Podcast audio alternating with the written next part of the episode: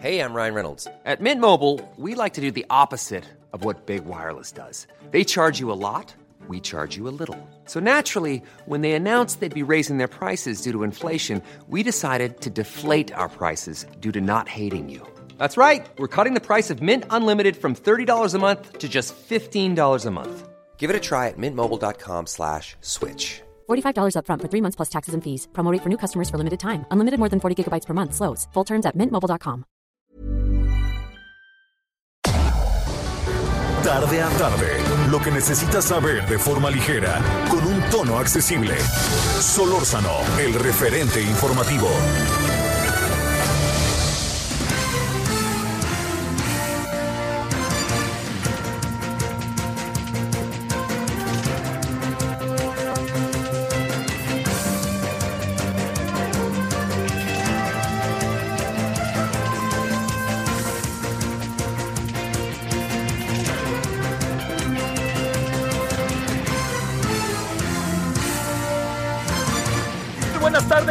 Gracias que llega con nosotros a este jueves, jueves eh, que es el jueves en 10 de septiembre de eh, este 2020. Gracias que nos acompaña, diversos temas andan dando vuelta por aquí por allá. Eh, hay una renuncia ahí de Salma Jalife en la Secretaría de Comunicaciones y Transportes, al rato le damos los detalles. Eh, también este, hay otros temas ahí que andan dando vuelta. Bueno, ordenemos si quiere, eh, si le parece el inicio y luego nos vamos a la información y a las conversaciones que vamos a tener el día de hoy hasta las 10 18 horas en la hora del centro. Le reitero mi agradecimiento que esté eh, por ahí, que esté con nosotros, este, para poder conversar a lo largo de esta tarde en, en el referente en Heraldo Radio 98.5 desde la Ciudad de México. Bueno, mire, primero, un asunto importante. Chihuahua es un asunto importante. Es un asunto importante porque no es un asunto reciente. No es un asunto que pasó, eh, digamos, ayer. Ayer se dieron acontecimientos muy lamentables, pero no es un asunto de ayer, es un asunto que tiene que ver con muchas décadas atrás. Y en este proceso de las décadas atrás, yo le diría que algo que no podemos perder de vista es que son de esos son de esos temas que no tienen que ver con Peña Nieto ni con este ni con Calderón ni tienen que ver con Fox. Tienen que ver con una circunstancia una situación que eh, se ha presentado a lo largo de mucho tiempo de deudas que tiene México de agua con los Estados Unidos. Lo que pasó ayer eh, es que la información que tenemos nos lleva a ello es que habría habría eh, habido una nueva información que colocaba a los habitantes de la zona, el lugar se llama La Boquilla, donde está la presa, que los habría colocado en una situación en donde tendrían ellos conocimiento de que las cosas iban a entrar en otra etapa y que les iban incluso a quitar agua a ellos. Bueno, con todo esto, este, eh, con todo esto que estaba pasando, hubo una manifestación y en la manifestación se suscitaron a- se suscitaron toda una serie de cosas que eh, pues llevaron a agresiones directas contra los manifestantes y a dos de ellos después de la manifestación. Después de la manifestación, lo que acabó sucediendo es que dos, eh, una pareja fue, eh, fue agredida, todo indica que por la Guardia Nacional. Según los testimonios que yo, perdóneme que diga en primera persona, que yo he escuchado y con quien he conversado, parece que fue un ataque a mansalva. O sea, hay una mujer que muere por cinco balazos en la espalda. Digo, por Dios santo, en la espalda. Según los testimonios que yo he escuchado.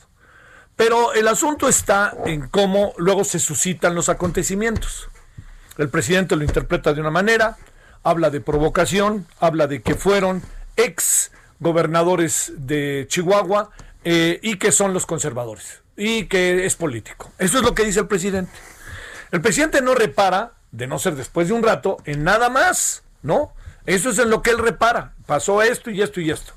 Pues obviamente el gobernador del estado, que quizá a la manera del presidente, este, no se deja y no deja de plantear lo que él cree. y este, mi pecho no es baúl, o no sé cómo dice. Entonces, pues soltó todo y dijo, a ver, espérenme, aquí lo que está pasando es que el presidente piensa esto, el presidente va por aquí y por allá, y no es cierto. Entonces, el asunto está en algo que me parece que tiene, si a usted, yo se lo planteo, tiene dos maneras de verse. Una tiene que ver con eh, el hecho en sí, que esto es mucho, muy importante. El hecho en sí es que eh, hubo una manifestación en que manifestantes fueron agredidos por la Guardia Nacional, y en que las cosas llegaron al límite derivado de un conflicto, de un conflicto que no se ha resuelto y que no puede terminar diciéndose que el conflicto se no, como se dijo, que me parece que no, no, no, es lo más indicado, este, ahí están los exgobernadores y, y este, y además de los exgobernadores, los conservadores. Yo te diría, le, perdóneme, yo le diría, lo que se tiene que hacer es investigar lo que pasó pero el presidente vuelve a salir con estas eh, declaraciones que lo que hacen es enardecer más a los manifestantes. Porque luego los, la, Guardia Nacional saca un boletín en donde dice este, reaccionamos ante la agresión. Que esto es un asunto en donde el presidente lo suma como cierto y ni siquiera indaga y ni siquiera le habla al gobernador de Chihuahua y le dice, oiga señor gobernador, a ver, ¿qué pasó ahí? y que le dé su versión, no para que la versión del gobernador de Chihuahua sea la versión, sino que no, no tienen manera, no, no, no utilizan instrumentos de la gobernabilidad para saber qué fregados pasa. Bueno, entonces, con eso, esa es una. A mí me parece que eh, yo creo que en esto hay, ya han pasado varias veces, yo creo que la incomunicación genera las declaraciones imprudentes. A ver, ¿qué costaba ayer que el presidente hablara o su gente hablara con el gobernador o que la secretaria de gobernación, que caramba, yo insisto que no es un florero, pero que se haga valer. ¿Y qué tal si la secretaria habló y le dijo al presidente y al presidente le valió? Que esa es otra opción. Todo cabe. Punto. Esa es la primera. ¿Sabe qué? La segunda, ese, yo, yo le quiero decir, la segunda de las circunstancias, a mí me parece que es eh, sumamente interesante. Y le voy a explicar por qué. A ver si lo comparte. Yo creo que el presidente se ha movido por la libre y se ha movido siempre por la libre. Habría, habría, habido momentos en que quizás le han atajado los caminos, etcétera, pero el presidente se ha movido por la libre y voy a agregar un algo. A la mejor, bueno, no, una parte se la ha ganado, sin la menor duda, y otra ha tenido que ver con los escenarios que ha sabido aprovechar. Pero de que se la ha ganado y por la libre, se la ha ganado. ¿Qué quiero decir por la libre? Él declara, dice, se mueve, torna y no hay, este, en verdad, no hay, no hay cuestión enfrente que se le pueda parar, por más que en otro tiempo haya pasado, pero el, el presidente al final trae su verdad. Y eso es algo que es, es cuestionable. ¿Por qué? Pues porque hay muchas maneras de ver las cosas. Y hay información, no los otros datos que tiene el presidente, que pueden ser contrastados con los otros datos que tiene el presidente. Bueno, pasemos a lo segundo, que es lo que me parece en verdad eh, la, parte que también tenemos que considerar. Yo soy de la idea de que en este voy por la libre del presidente a lo largo de tantos, eh, ya de tantos meses, más de un año, hay una variable en donde nadie se le ha puesto enfrente al presidente. ¿Por qué nadie se le ha puesto enfrente al presidente? Que esto es muy importante verlo. Primero, porque no tenemos oposición. Y segundo, el presidente lleva a efecto procesos de desacreditación incisivos que pegan mucho entre sus seguidores. Y entonces todo aquel que dice algo en contra, ¡pum!, se le van enfrente. Pero yo creo que las cosas, a través de poderes instituidos, pueden adquirir una dimensión diferente. Es por eso que es tan importante lo de los gobernadores. O sea, los gobernadores son un poder instituido. Que le guste o no al presidente, que los vea con distancia o no, es otro cantar. Pero los gobernadores no han dejado de decir lo que piensan, algunos de ellos, respecto a lo que el presidente les plantea el caso de Cabeza de Vaca, el gobernador de Tamaulipas. Recuerde usted cómo eh, el día de esa mañanera, allá en Tamaulipas, en Victoria, aventó toda una serie de circunstancias que él incluso veía al presidente en muchos de los aspectos, porque eran mensajes para el presidente, ¿no? Y no eran mensajes, eran mensajes comedidos, que esto es, me parece que es lo más importante de todo, no eran mensajes agresivos. Y las respuestas de Javier Corral, las respuestas de Javier Corral tienen que ver también con eso. ¿Qué quiero decir? que el presidente ya no va tan fácilmente a decir algunas cosas porque le van a responder y le van a responder los poderes instituidos, los que tienen información interna de lo que pasa en sus estados.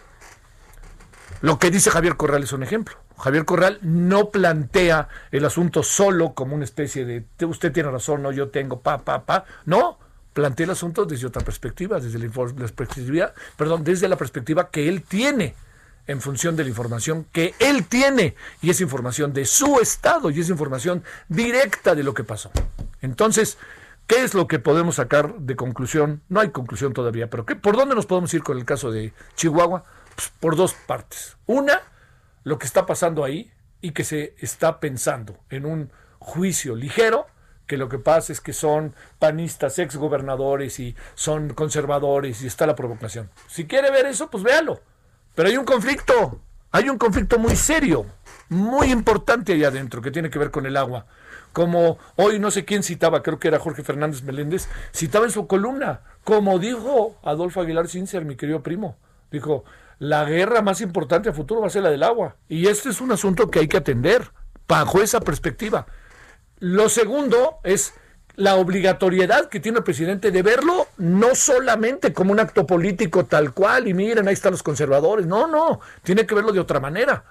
Y la tercera es que ya la plaza no la va a tener tan libre el presidente por más que tenga lo, que quiera. Es un gobierno, la verdad, legítimo, es un gobierno de enorme fuerza, este, y es un gobierno que no hemos tenido mucho en, décadas. Yo no he visto nunca un gobierno así, y tengo 68 años. Pero lo que sí veo es que muchos ya no van a dejar que las cosas sean tan sencillas. Incluso hoy son exactamente los gobernadores pero yo no dudo que en el mediano plazo sean esos empresarios que han sido sacudidos, que han sido echados para un lado, para otro lado, y que los empresarios digan, pues usted va por la libre, nosotros también íbamos a nuestra parte. Nadie está pensando en la confrontación per se. Lo que sí estamos viendo es que el presidente, como el legítimo eh, mandatario de nuestro país, tiene una perspectiva de ver las cosas, pero no posee la verdad. La verdad se conjunta con la opinión y el acercamiento y la definición de una sociedad. No es uno solo, ¿eh? No es uno solo, por más que ese uno solo sea del tamaño de López Obrador. No es uno solo y la historia nos ha mostrado. Aquel que camina con que yo soy la verdad, precisamente son aquellos que al final quieren imponer sus ideas, más que compartir sus ideas. Es un asunto yo le diría, eh, este, es un asunto importante, es un asunto para no dejar ahí. Yo le diría que lo de Chihuahua está siendo el reflejo de un algo, un conflicto que no se tiene su justo diagnóstico, un gobernador que le reclama al presidente por lo que dice y un presidente que no tiene el diagnóstico preciso de lo que pasa. Cuidado con eso, ¿eh? porque esto es lo que hace que crezcan las cosas de manera rudísima, rudísima. Hoy Enrique Cárdenas, ahí el poblano, Dice en el financiero algo que hasta a mí me asustó. Dije, qué ole, ¿no? son los asuntos cuando pasan estas cosas y con los gobernadores que se acaba dividiendo una nación. Se acaba dividiendo. Y yo creo que el presidente debe de pensar que entiendo que primero los pobres, vuelvo a reiterarlo, pero tiene que integrar, integrar, integrar, integrar. A ver, ¿de qué sirve? Déjenme ponerlo de esta manera. ¿De qué sirve un pitcher que tira nueve entradas, que puede ponchar a 11, que da una base por bolas o dos máximo, que le pegan tres o cuatro hits. Si cuando viene un elevado, no hay quien lo cache en el jardín. O sea, el pitcher necesita jardineros, necesita el cuadro, necesita el catcher. Así de fácil. Y necesita carreras. ¿El presidente puede hacer todo eso? O sea, el presidente puede ser el pitcher lanzar la pelota, el bateador sacar un jardín, un elevado al jardín central. Él va corriendo de, como pitcher y la cacha y se regresa y vuelve a lanzar. ¿De qué puede servir el, pitcher si cuando lanza la pelota el catcher no la recibe y se la devuelve? Es equipo. Y yo creo que el presidente tiene su equipito, no el equipo. Bueno, eso anda pasando, ¿eh? Eso anda pasando. Yo creo que es mucho más delicado de lo que parece el conflicto de Chihuahua ojalá se, la verdad, la verdad, ojalá sea, en verdad que se lo digo, ojalá sea este positivo. Ojalá el diagnóstico al final sea positivo y se entiendan. Pero también el presidente ya no tiene la cancha tan libre en algunos casos, como con algunos gobernadores. Ya se mostró en Tamaulipas, ya se mostró en Chihuahua. Y apúrele y se muestra al rato en Nuevo León, ¿eh? que ahí también traen, este, como dicen, hay trompo, ¿no?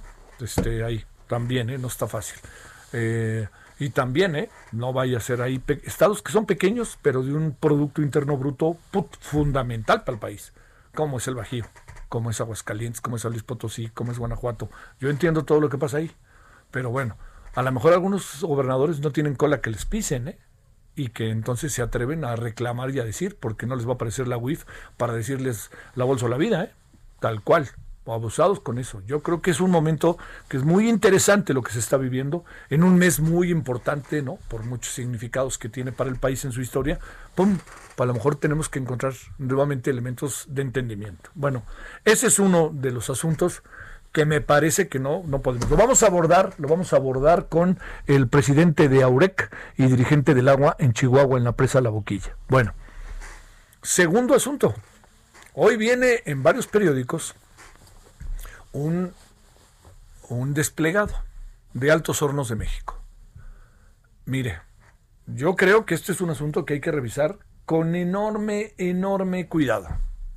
Porque resulta que Altos Hornos de México asegura que no hay ninguna operación con los 200 millones de pesos que insiste el presidente y que insiste el señor Lozoya que por ahí van las cosas.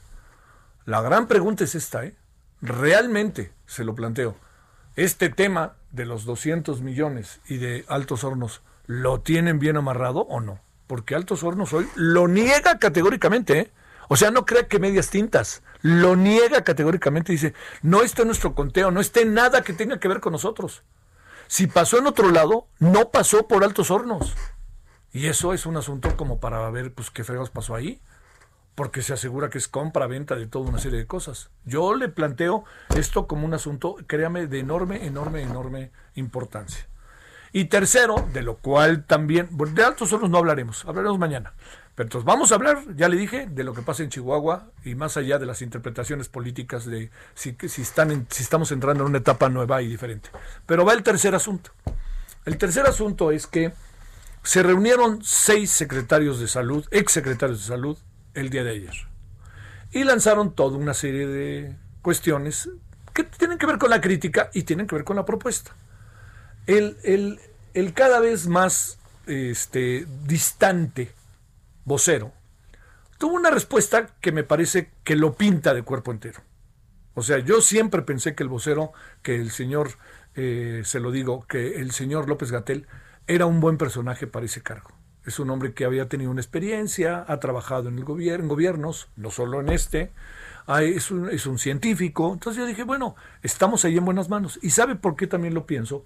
Porque en torno al, al sistema de salud mexicano, hay tres o cuatro personajes, ellas y ellos, que son simple y sencillamente extraordinarios. Yo le menciono uno, ¿no? Gustavo Reyes Terán, el que es encargado de todos los, de todos los servicios de hospitalización del país que estuvo en el Instituto Mexicano, en el Instituto Nacional, está estuvo muy buen tiempo y tiene, todos sus alumnos están ahí, que son de primer nivel, Instituto Nacional de Enfermedades Respiratorias, el INER, que todo el mundo, si tiene coronavirus, quiere ir ahí, porque es el lugar.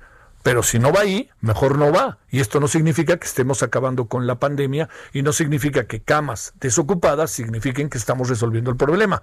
Por favor. Bueno, entonces yo pensé que el señor era el señor López Gatel tenía más nivel. Tenía más nivel. A ver, yo le planteo en donde usted trabaja. Así. ¿Usted en qué trabaja? Le vamos a, eh, le vamos a, plantear, a plantear lo siguiente. ¿Qué tal si le digo que usted trabaja en una oficina en donde de repente hay, un, hay una crisis? ¿No? Y entonces usted dice, voy derecho y no me quito y si me pegan me desquito y cierro la puerta. Entonces de repente se reúnen algunos extrabajadores y los extrabajadores le hablan por tele, hacen una reunión y dan un comunicado. Y resulta que el jefe o el, mero mero de la empresa dice que se vayan a la fregada, estos, ah, pues que patenten todo, ¿no? Estos ilustres ciudadanos, vean cómo dejaron el sistema de salud. Voy a creer, señor López Gatel, que no es ni siquiera para revisar las conclusiones a las que llegaron. Habla pésimamente de usted como científico. Ya olvídese como político, porque yo entiendo que para la política, pues usted sigue los lineamientos de ya sabe quién.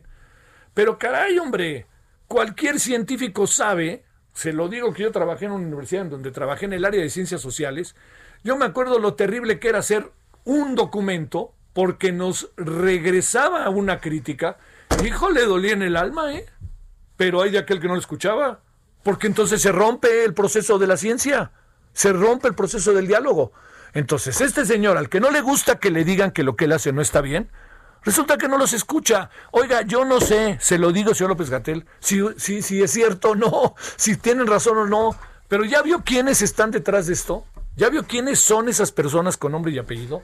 Uno fue rector ocho años de la universidad en la cual usted trabajó, otro fue secretario de salud, todos fueron secretarios de salud, y entre ellos está ni más ni menos que Guillermo Soberón. Yo no puedo creer, la verdad. No puedo creer, así tal cual se lo digo. Cualquier persona que tenga un altísimo nivel ante las cosas sabe que para seguir manteniendo ese nivel y desarrollarlo aún más, tiene que escuchar. Tiene que escuchar lo que le dicen. Que es horrible lo que me dicen. Ni hablar, señor, tengo que escucharlo. Vamos de nuevo al ejemplo del béisbol. Pues ya que les gusta. Si hay un pitcher que lanza la pelota y le está quedando alta la pelota. Y es un pitcher que trae menos de 2% en carreras limpias, que lleva eh, por partido 8 ponchados o 9 ponchados. Pero resulta que en los últimos partidos la curva, está quedando un poco alta y entonces le están empezando a pegar la pelota, como dicen en el Caribe. Llega el manager y le dice, oiga señor, o llega alguien de fuera y le dice, oiga, ¿no está echando la pelota muy alta? Pues este, eh, no, Está bien, yo estoy haciendo bien las cosas. No, no, señor, espéreme, le han pegado jonrones. Y mire, está punchando a ocho, pero resulta que su, su por medio de carreras limpias va para arriba. Hágame caso, ¿no? No, no, no, yo no escucho, yo sé muy bien lo que hago. Se lo puse de béisbol, ¿eh? Eso pasa con este gobierno a veces. Les dicen que están tirando la pelota y no hacen caso. O sea, uno no lo hace para... ¿Sabe para qué lo hago? Yo en lo personal, yo que los conozco, estuve en muchos grupos de esta naturaleza, uno lo hace para que ganen, no para que pierdan. Para que ya no se metan jonrones en contra, sino se metan jonrones y, el picheo de carreras limpias suba y se convierta en el gran elemento para poder ganar los partidos. De eso se trata. Bueno, más bien baje, dije suban, más bien baje el por medio de carreras limpias.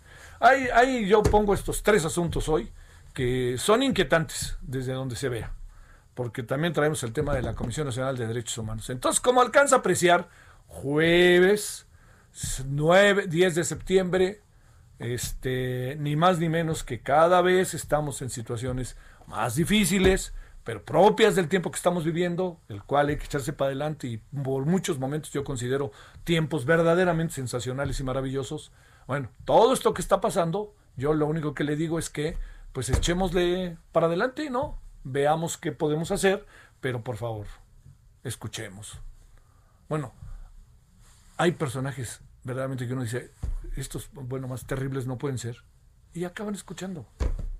Gobernador que no escucha, político que no escucha, pues se ve en la autocracia. Ya dije. Bueno, vámonos a las 16 con 23 en la hora del centro. Le voy a decir qué tenemos el día de hoy. Bueno, vamos a hablar de este tema de los seis eh, secretarios de salud y la respuesta. Vamos a hablar con la presidenta de la Comisión de Derechos Humanos en el Senado. Le recuerdo que los derechos humanos está, es una materia del Senado. Vamos a hablar con el presidente Aureque y dirigente de agua en Chihuahua de la presa La Boquilla, el señor Salvador Alcántara. Y vamos a hablar también de lo que pasó ahí a través de Alexa Jiménez, que es representante del grupo de mujeres agricultoras defensoras de agua Adelitas. Así que, como usted alcanza a apreciar, hay muy buenos elementos como para que nos acompañe este día y para que tengamos este todo el asunto. Y en la noche, allá le voy, en la noche lo que vamos a tener son también varios asuntitos. Uno de ellos tiene que ver con que eh, vamos a hablar del tema de la información, de lo que ha pasado a lo largo del día de la Comisión Nacional de Derechos Humanos y vamos a hablar de algo que es hoy tema en este país y que tenemos que desmenuzarlo. Hoy leí un artículo de Rolando Cordera, muy bueno, que se lo voy a plantear en la noche al secretario, al avesado y prudente secretario de Hacienda, sobre eh, si este presupuesto que está lanzando y el gobierno es un presupuesto para contraernos aún más o da posibilidades de crecimiento. Y creo que La verdad de las cosas, el secretario es un muy buen interlocutor. He platicado muchas veces con él, lo conozco de muchos años y, y eso anima porque permite ver las cosas de manera diferente y abre espacios a escuchar, entender, y aguanta. Ya el presidente la última vez ya no le pudo decir que no, cuando dijo que era la crisis más severa económica desde 1932, ya el presidente no pudo decirle que no, ya. De, era demasiada contundencia como para decir, como para negarse a lo que está pasando. Bueno, el gran tema, le recuerdo, pues hoy es sin duda la presencia de la presidenta de la Comisión de Derechos Humanos en el Senado. ¿Debería de renunciar o no? Vamos a ver en qué acabó, ¿no? Porque es muy fácil pedir la renuncia así como así. No, vamos a ver en qué acabó. Vamos a ver qué le dijeron y vamos a ver. Ya sé que Morena le, le cuidó hasta la entrada, pero va más allá de eso, ¿eh? Va más allá de eso. Pausa. El referente informativo regresa luego de una pausa. Estamos de regreso con el referente informativo.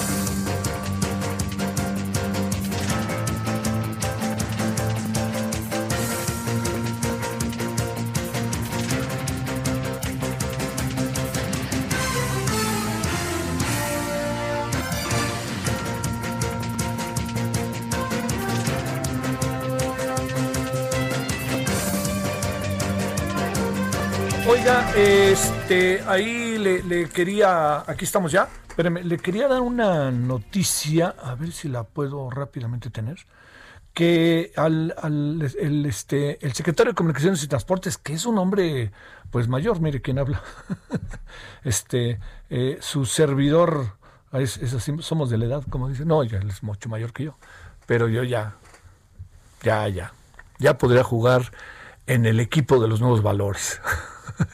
este no, pero lo que le quería decir es lo siguiente, que este que tiene que dio positivo en coronavirus, el secretario de Comunicaciones y Transportes.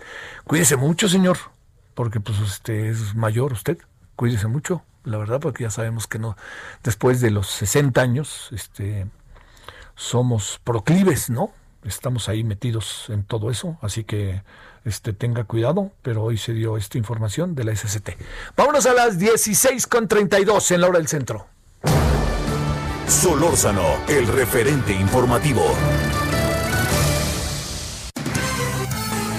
Bueno, vámonos allá a Chihuahua. ¿Qué fue lo que pasó? Con eso iniciamos hoy la emisión. Que nos cuenten qué cosas han pasado. Federico Guevara, cuéntanos, Federico, ¿cómo has estado?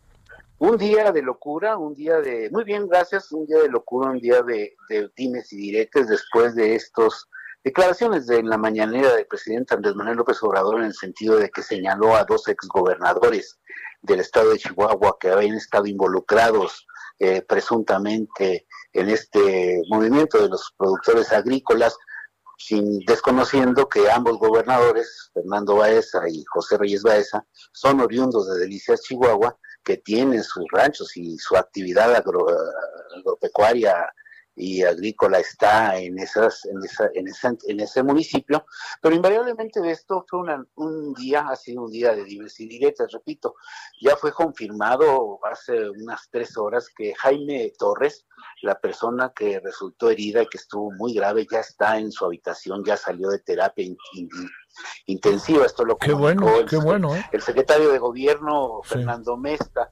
Se tienen 13 armas aseguradas que pertenecen a agentes de la Guardia Nacional, 17 elementos de la Guardia Nacional detenidos para hacer investigación. Eh, ya se tienen los testimonios, recogido declaraciones de varias personas que estuvieron al momento de que sucedieron estos hechos en donde perdió la vida una mujer esposa de esta persona eh, que acaba de estar dado de alta, Jaime Torres. Eh, se han analizado todos los videos que se han podido conseguir de distintas instalaciones, comentó el gobernador del estado, a fin de realizar una reconstrucción puntual y detallada de lo sucedido. Pero la calma sigue siendo una calma chicha, ya que en estos momentos, en las inmediaciones de la presa La Boquilla, la controversial presa, se corre el rumor entre la población de que ahí vienen el ejército o la Guardia Nacional de nuevo. Esto ha habido un manejo incesante a través de las redes sociales, avisando o amenazando, incluso dicen, dicen personas que han recibido amenazas por parte de la Guardia Nacional, pero no queda más que esto en especulación y rumores en torno a, a lo que está sucediendo. Por lo pronto, ha habido una reunión, se han presentado también las cifras en donde se indica precisamente de que Chihuahua ha aportado más del 68% del agua que el tratado del libre de, binacional de aguas ha, ha, aportado. Y dicen cómo es posible que nuestras presas estén al 30 y al 35% cuando otras entidades como Tamaulipas y Sonora las presas se encuentran al 100%.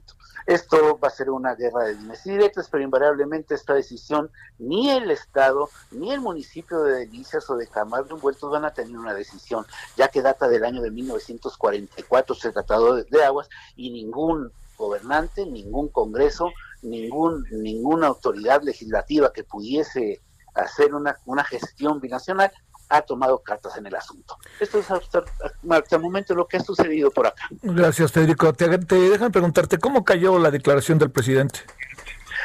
Dolió, vamos, dolió, ¿por qué? Porque fue una declaración para muchos, una declaración con un poco de cizaña, al, al aprovechar esta su prensa, su rueda de prensa diaria en la mañanera, para señalar a dos exgobernadores, José Reyes Baeza y Fernando Baeza, por cierto, sobrino y tío, ¿no? Sí. Eh, a acusar a diferentes actores políticos de la entidad y decir que esto se está convirtiendo en un golpeteo y que es un producto de una guerra o un entorno más bien con de lucro político. La realidad de las cosas es que este movimiento ni fue organizado por ninguna de estas personas que fue señalado, sino que fueron los propios productores de la región que están viendo cómo al entregar tanta agua y en un periodo de sequía que, ta, que estamos viviendo aquí en el estado de Chihuahua, en donde tenemos sin lluvia ya, yo creo que como seis meses sin lluvias, eh, y fue como que un detonante eh, social de que los mismos productores agrícolas están temiendo no por este no, no por este periodo sino por el próximo ciclo agrícola en donde posiblemente ya no exista esa agua.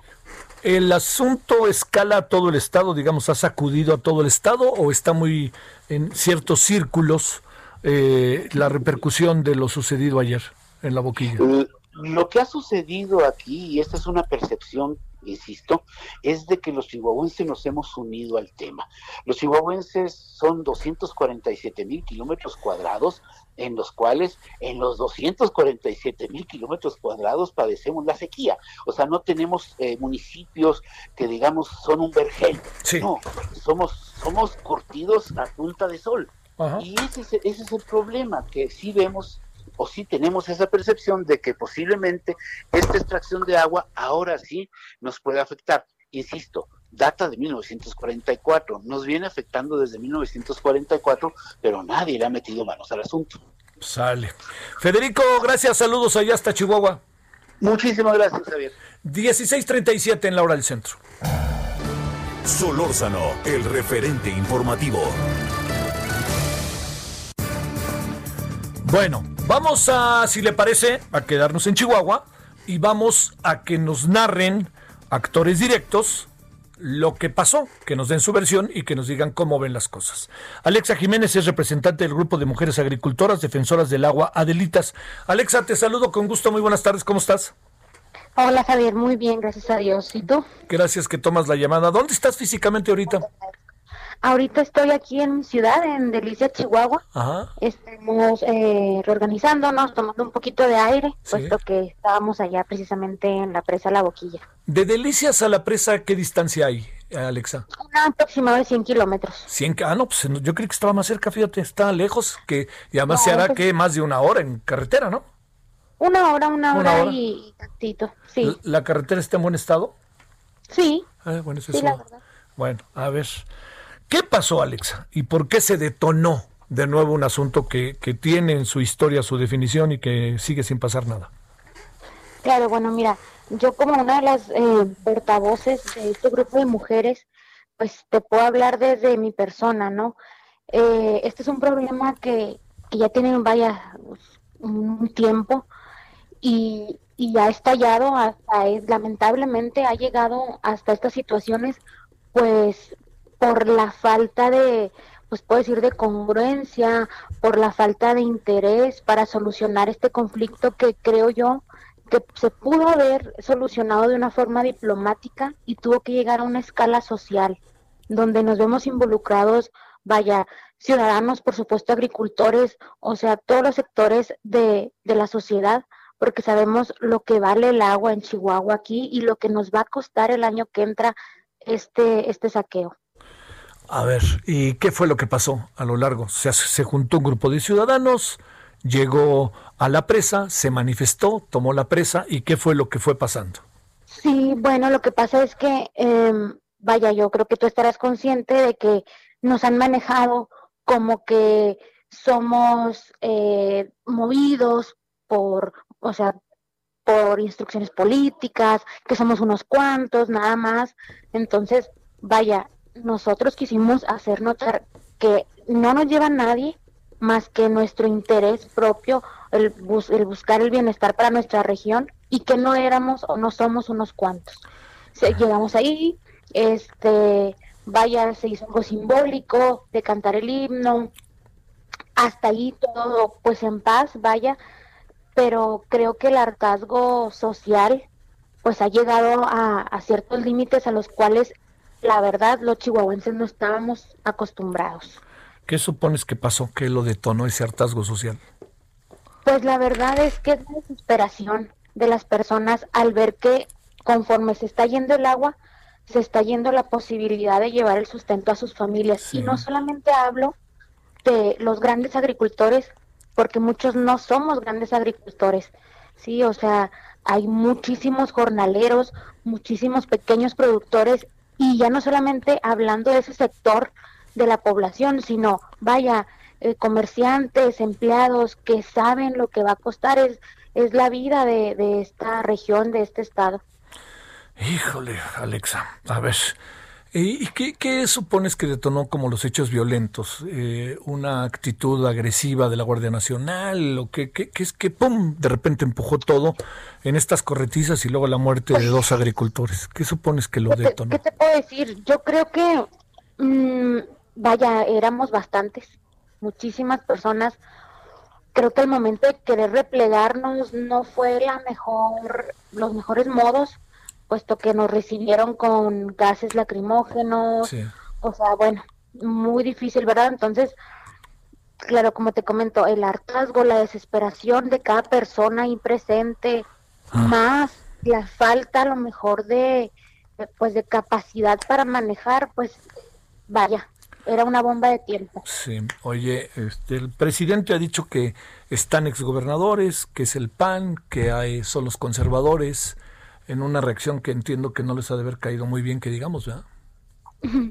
No, bueno, pues mira, creo que cada persona de este estado, vaya de la región y, todos los que estamos eh, actuando como ciudadanos responsables, porque creo que es deber de cada ciudadano velar por la integridad de su región. Este, nos queda muy claro que esto va mucho más allá de los límites políticos. O sea, aquí es cierto, estamos, estamos unidas y con el mismo objetivo personas de diferentes ideologías políticas. En lo personal, yo no pertenezco a, ningún lado, o sea, a ningún partido. a ningún exacto. Eh, y sé que muchos, que yo y muchos a lo mejor sí tendrán sus preferencias, pero aquí vemos de todos los colores y todos los sabores. Esto aquí nada más nos está uniendo el interés de salvaguardar la integridad de la región que, que se da gracias al agua. Oye, este, ¿qué viene, Alexa? Bueno, pues eh, toca organizarnos bien, como te comento. Aquí en Chihuahua no estamos acostumbrados ni a manifestarnos siquiera, ni tampoco a tener que llegar a defender de esta forma algo. Pero pues toca reorganizarse y, tratar de sacar esto adelante lo mejor que se pueda. Somos gente de paz, no, nosotros no buscamos un enfrentamiento, no queremos, solamente queremos que las cosas se lleven a cabo como debe ser. Ahorita mencionabas algo del tratado. Sí. Ok, bueno, eh, el tratado para hacer eh, desde un inicio no es benéfico para México, pero bueno, ya si no se discuten los términos, por lo menos que se lleve a cabo como está estipulado. Sí, claro. ¿Qué, les dicen las autoridades federales? Porque eso es un asunto que va de lo federal a lo estatal y de lo estatal a lo federal. Claro. Pues mira, creo que como tú mencionas, las declaraciones, eh, vaya, por parte del presidente han sido pues un poco lacerosas hacia nosotros. Entonces, estamos buscando la paz, pero recibimos otra cosa. Entonces, pues ha, sido muy, muy difícil, más cuando estamos pues con la angustia, ¿verdad? Eh, de que vemos llegar a más elementos de la Guardia Nacional, entonces es donde decimos, bueno, mm, buscamos la paz o queremos la paz, pero ¿qué está pasando? ¿Sí? ¿Por qué nos vemos eh, en esta situación cuando, como te comento, somos ciudadanos, mm, no somos delincuentes y, cada vez más nos llenamos de angustia e incertidumbre de ver qué es lo que nos espera. híjole, híjole. ¿Va a haber otra manifestación? a ver, espérame, no, algo muy importante. ¿Qué supones que pasó con los dos agricultores? Una, la mujer que según he visto y en testimonios que he escuchado a lo largo del día, fue atacada con cinco balazos en la espalda y afortunadamente su pareja, todo indica que, o quien iba con ella, pues para ser más preciso, este, ha salvado ya la vida. ¿Qué, qué es, es? ¿Tienes información de lo que pasó con ellos? La verdad no, porque aquí al, igual hay, es una situación que está eh, muy turbia, o sea que no, ¿cómo te quiero decir? Serían puras suposiciones, no hay nada todavía tal cual establecido. Sí. Entonces, eh, hay muchísima información al respecto, ¿verdad? la, eh, lo que se coincide, y no me atrevo, o sea, es que fueron elementos de la Guardia Nacional, que iban ellos, que venían de la manifestación, etcétera. No, es un hecho sumamente lamentable, de verdad, este, creo que esto, como te digo, ha llegado a escalas que creo yo no tendría por qué llegar. Oye, Alexa, que tú ni imaginabas, ¿no? Cuando saliste a la calle, como dicen. No, la verdad no. la verdad no. ¿La Guardia Nacional debe haber actuado de otra manera o llegó inmediatamente a intimidarlos? ¿Qué, qué, qué percepción tienes de las cosas? Percepción colectiva y de las cosas. Eh, bueno, aquí creo que sí se debió haber procedido de otra forma. Eh, no sé, tal vez al, ver ahí eh, tanta gente buscar un diálogo, sí, me explico. Muy bien. No, no sé. Íbamos mm, mujeres, o sea, muchísimas personas se pudo haber eh, llegado a un diálogo y como te comento, creo que ni siquiera debimos haber llegado a esto porque muchas veces se ha tocado la puerta del gobierno federal buscando diálogo, buscando comparar información, eh, vaya, y esa puerta nunca ha sido abierta de la forma correcta o a veces eh, con información contradictoria, o sea, ha sido muy, muy difícil que de verdad creo que no debimos haber llegado a esto, o sea, se pudo haber evitado. Bueno. Este, pues eh, Alexa, te mando saludos y seguiremos si te parece en comunicación la semana que entra. Digo, esperamos que esta llamada, las muchas que seguramente están recibiendo, los comentarios, la información, el gobernador, ¿cómo ves que está actuando? ¿Qué alcanzas a apreciar? Bueno, ahora hizo unas declaraciones enfáticas, ¿verdad? Eh, refiriéndose a brindando el apoyo. Es claro que no está a favor de la violencia, a favor de, si me explico, eh, mostró ahora cierto apoyo al movimiento. Esperemos que así sea. Le estamos pidiendo que, pues, que por favor, pues vaya, cuida su estado, que, que nos mande unidades, ¿verdad? De la policía estatal eh, simplemente a salvaguardar la integridad de los ciudadanos, no más, o sea, no, como te digo, nosotros no buscamos enfrentamiento, nosotros no buscamos otra cosa que no sea vivir en paz sí, no. Eh, y, trabajo que no sabemos hacer otra cosa. Te mando un saludo, Alexa, y te agradezco muchísimo, Alexa Jiménez, que hayas tomado la llamada. No, te agradezco mucho, estamos a la orden. Muchas gracias para ti. Gracias, Alexa. Bueno, ahora las 16 con 48 en la hora del centro. Solórzano, el referente informativo. A ver, ahora vamos con el presidente de Aurech y dirigente de agua en Chihuahua de Presa La Boquilla, Salvador Alcántara. Salvador, gracias que tomas la llamada. Muy buenas tardes, ¿cómo estás? Bueno, buenas tardes, mire, no está Salvador, tu servidor es Martín Parga Castillo. ¿Me puede decir, eh, Martín, qué es lo que usted hace? Sí, como no, somos el director general y enlace de las unidades de riego en el estado de Chihuahua. Muy bien, gracias, eh, Salvador. Eh, Martín, eh, ¿qué, fue lo que pasó? ¿En, medio de qué estamos, Martín, que se ha convertido en un asunto nacional y yo creo que usted lo sabe con toda claridad? Mire usted, Javier, evidentemente es la falta de información. La falta de una información que para los, los agricultores de Chihuahua siempre hemos estado en pugna con el gobierno federal, no el actual, que quede claro, con los anteriores también por la transparencia, la transparencia que se debe manejar una contabilidad de un recurso, de un bien nacional que es el agua, en efecto, que es de la nación, pero que nosotros siempre hemos contemplado cómo están reportando y cómo se mueve el agua en todo el norte de México, sobre todo para cumplir con la obligación del Tratado de 1944. A ver, pero ayer hubo incidentes que no necesariamente habían sucedido en otras ocasiones ante una demanda ciudadana que todo indica era pacífica y no como dijo la Guardia Nacional en un primer comunicado, que se estaba llevando efecto una agresión y entonces reaccionaron ante la agresión. ¿Esto cómo lo podemos ver, Martín? Entonces, pues es, el manejo de la información, Javier. El manejo de la información otra vez. Sí. El, el, el, el, hecho se ocurrieron antier.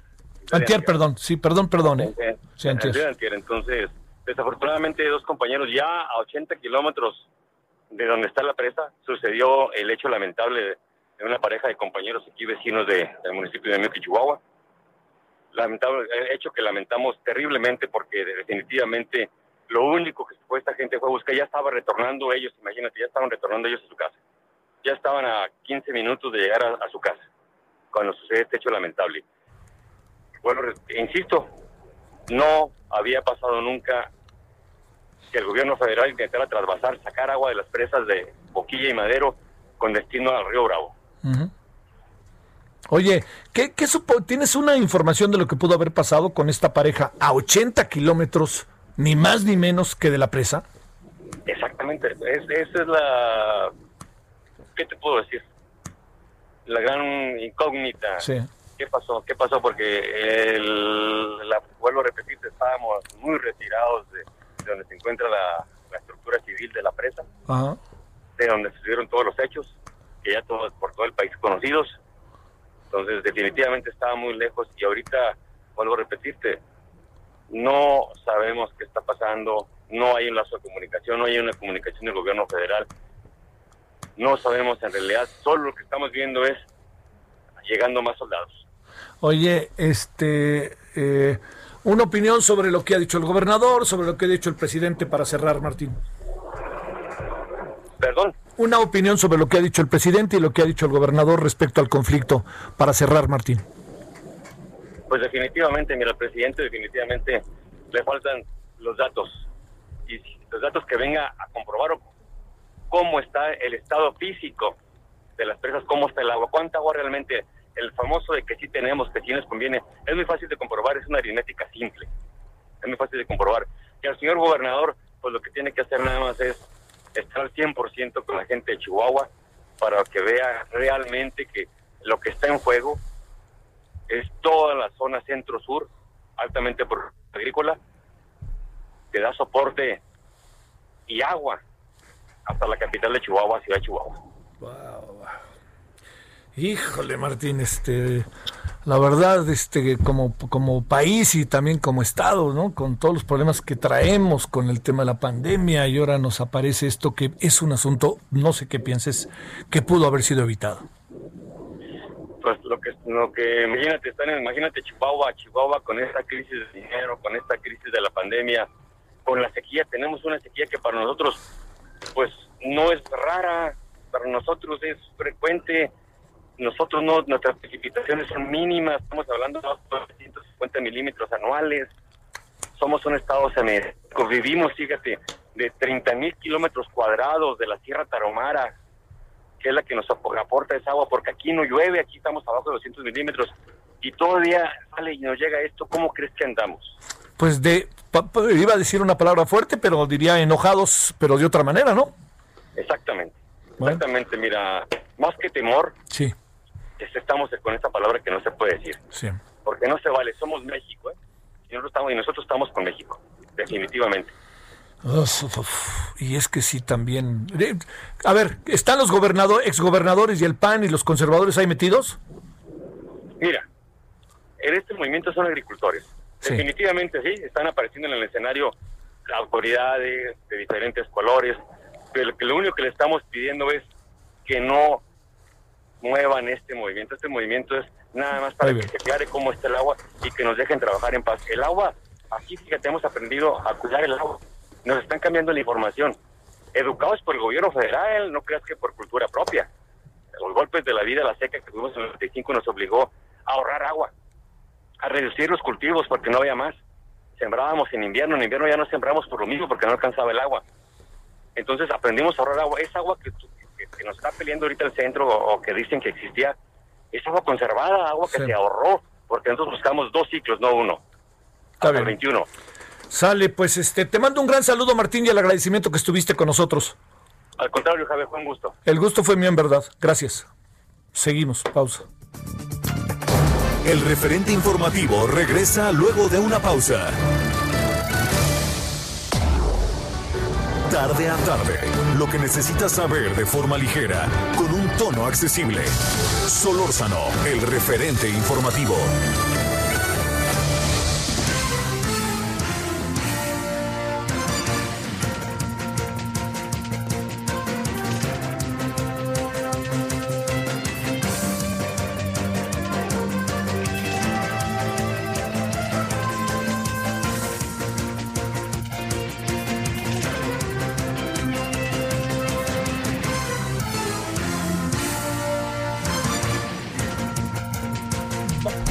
A las 17 horas en la hora del centro. Entramos en la segunda hora de la emisión. Esta primera hora la dedicamos fundamentalmente a los hechos acaecidos en La Boquilla, en la presa La Boquilla, a 100 kilómetros de Delicias, Chihuahua, y lo que ha estado pasando, a, lo que es, a lo que ha estado pasando a lo largo de, pues, desde Antier, ¿no?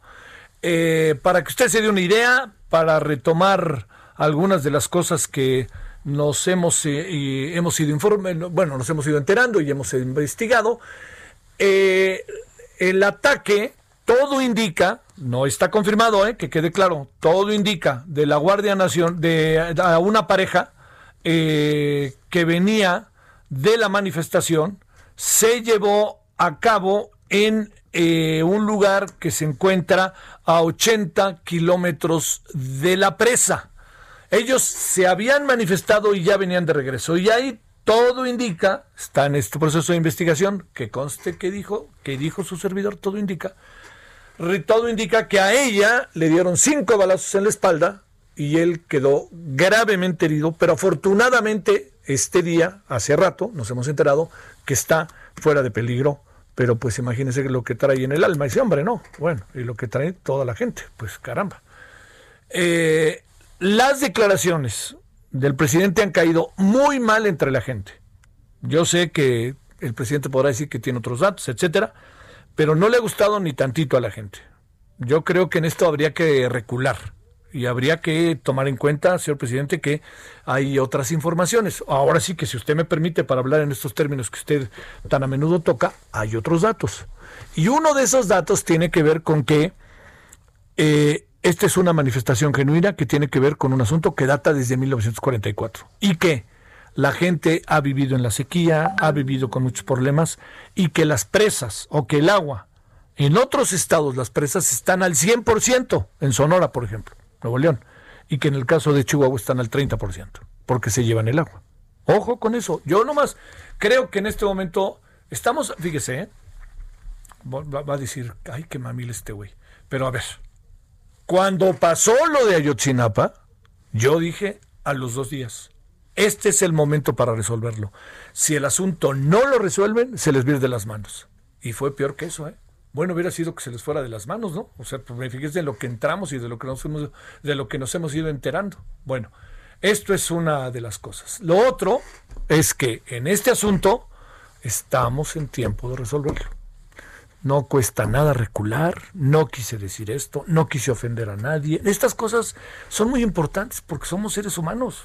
Entonces, señor, diga usted así de fácil, a ver, señores de Chihuahua, por ningún motivo yo quise ofender la información que yo tengo esto, pero yo creo, vamos a buscar la manera de resolverlo. Siento mucho lo que pasó. Les doy el más sentido pésame después de que pasaron un día y medio, pues este es un poco como yo lo he dicho medio otra vez. Costaba mucho guardar un minuto de silencio desde el primer día con nuestros muertos del coronavirus. Costaba mucho recordar y mandar el pésame. ¿Costaba? Si costaba, díganme cuánto cuesta. ¿Qué cuesta pedir perdón? ¿Cuesta qué? Así de fácil. ¿Cuesta qué? Eso no cuesta dinero, eso cuesta sentido de vida. Bueno, ahí ando como muy filósofo, ¿no? Ando muy sacale punta. Bueno, 17 con 4 en la hora del centro. Solórzano, el referente informativo.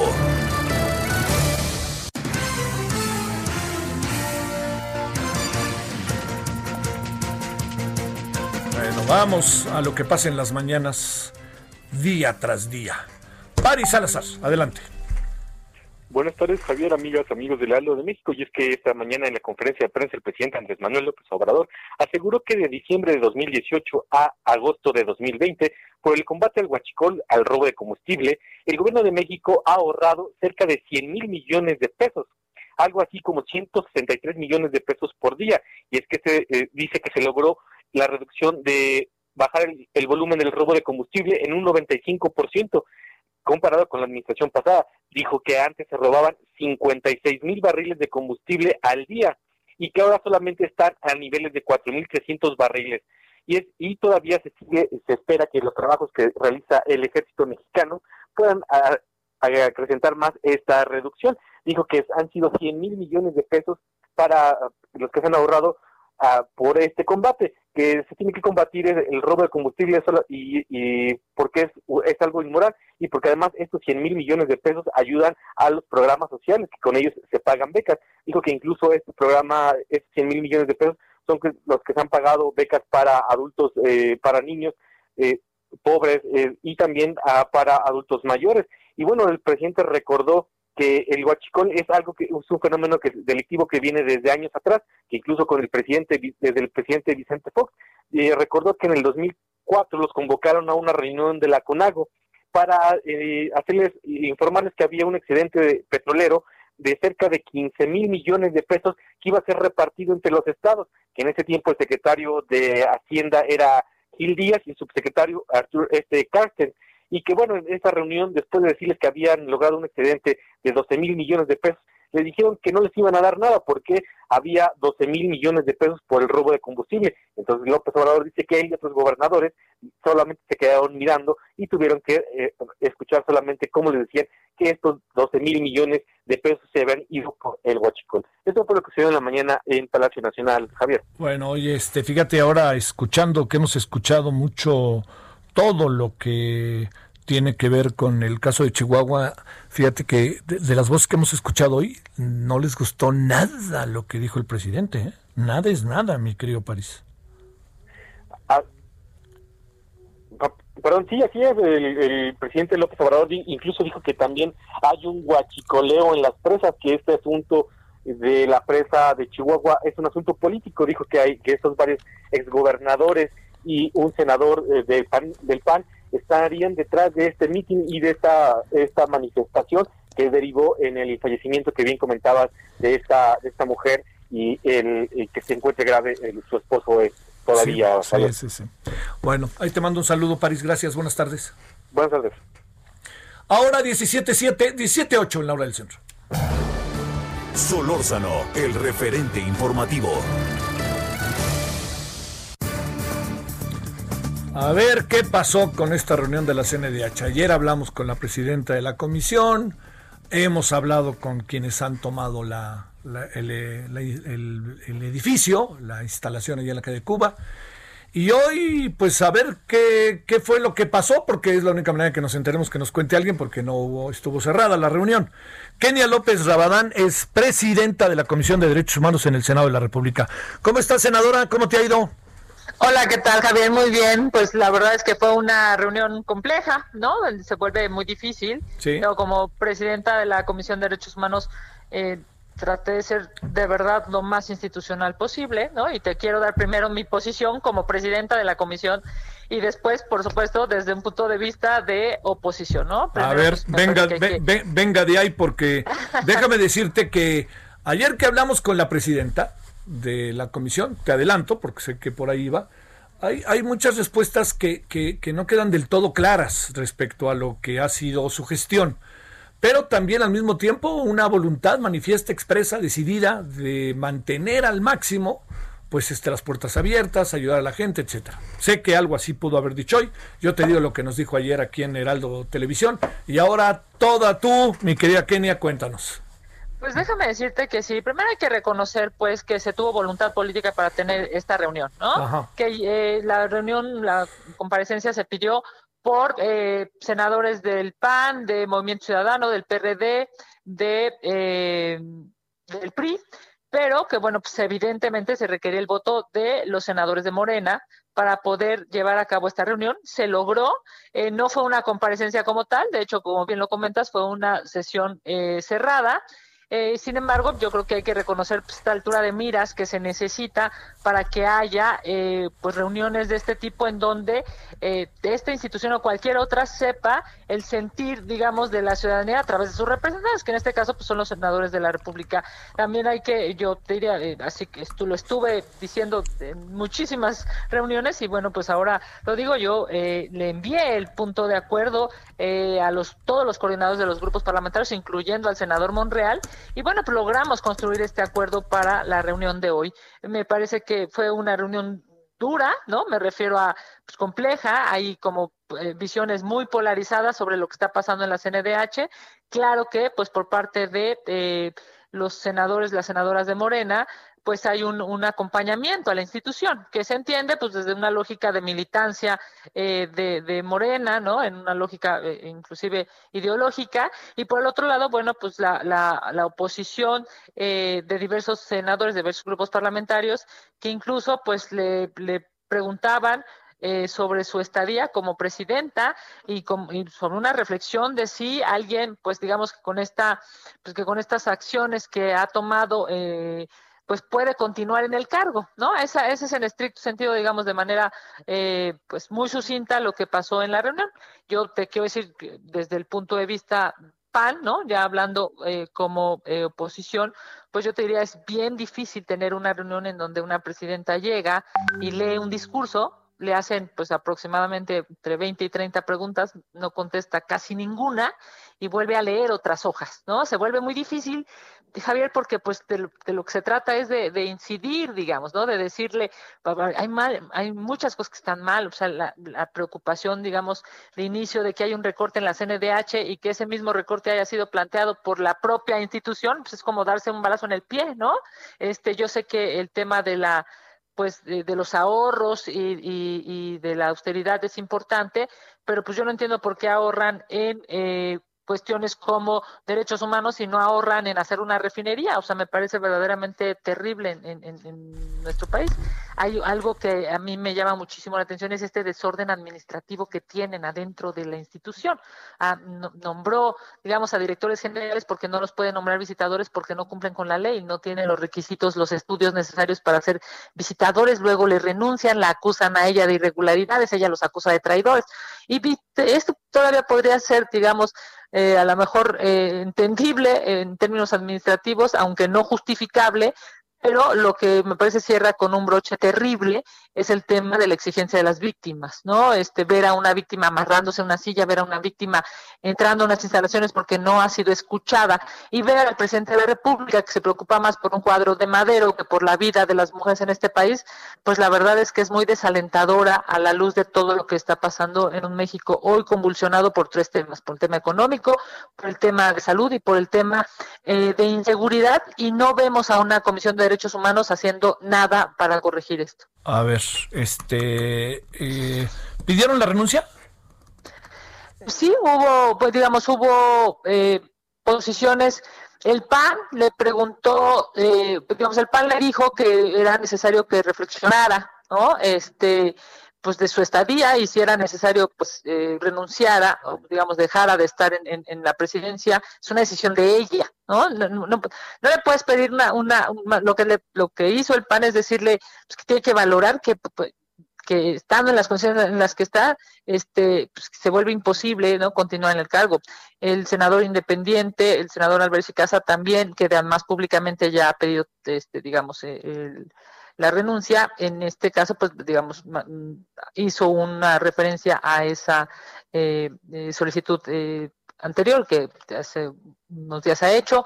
El senador de Movimiento Ciudadano, el senador Juan Cepeda, también hizo un énfasis en esta, pues esta necesidad de, eh, de valorar su estadía o no. Te digo que fue una, una sesión dura, ¿no? Por un lado, pues, tienes a los senadores de Morena tratando de contencionar el, el, el pues el tema, ¿no? Y por el otro lado tienes pues a MC, a, al PAN, al senador independiente, al PRI haciendo este pues señalamientos. La senadora eh, eh, preguntaba eh, entre varias cosas el tema de los pues de los niños con cáncer que, que hoy este, se encuentran en condiciones absolutamente complicadas. Y bueno pues en, en todos estos temas eh, tiene que ver una acción o en su caso una omisión, ¿no? La mayoría de las veces de eh, la CNDH y, de esta administración específica. ¿Ha tenido una merma en términos de recomendaciones, Javier? Sí, sí, digamos, yo no sé si las, las comisiones de derechos humanos anteriores les gustaban, y me refiero a, tu público, no sé si les parecían buenas, regulares, malas, que eran comparsa del gobierno o que no lo eran. Lo que es un hecho es que hoy esta administración tiene entre 70 y entre 50 y 70% menos de eh, recomendaciones, o sea, trabaja de este pues un, solo un 30% de lo que trabajaban las comisiones pasadas y eso es terrible porque pues una autoridad, la que tú quieras, ¿eh? federal, estatal, una autoridad, si un si no le llegan recomendaciones, pues piensan que están haciéndolo todo fregón, súper bien, ¿no? Y en cambio si, si te llegan recomendaciones como autoridad dices oye pues algo está algo está pasando y a lo mejor pues el mismo presidente los mismos secretarios de estado los mismos gobernadores podrían este pues hacer un alto y reflexionar sobre sus acciones. El problema es que si no hay recomendaciones pues, pues no hay quien les diga qué está pasando de malo en términos gubernamentales. Este Kenia tienes la impresión te pregunto de que eh, a ver, porque aquí estamos también ante un asunto que tiene que ver, sí con convicciones, sí con una, eh, con una voluntad y diría yo con, con, principios, como que no se duda del personaje respecto a estas variables. Pero déjame preguntarte algo que espero no ser muy rudo, ¿no? Pero ¿tiene las capacidades, tiene la agenda para estar ahí? Te pregunto. Me parece que no por algo muy elemental. Tiene demasiado cariño y demasiada subordinación a este gobierno. Y eso hace imposible a una comisión de derechos humanos eh, que pueda ejercerse con autonomía o pueda ejercerse haciéndole ver eh, sus errores a los, al gobierno. Cuando tú, digamos, cuando a ti te toca calificar a un amigo, es difícil que pueda ser objetivo. Eso es lo que pasa hoy en la CNDH. Eh, llegó, eh, pues yo diría en la sesión más complicada en la historia de esta legislatura del Senado de la República, la más, ¿no? Es en, la que más violencia, agresión, gritos, lonas, pancartas, hábil, jaloneos, una, fue una sesión horrible, acusando, eh, digamos, dos, dos eh, votos robados, una cosa terrible.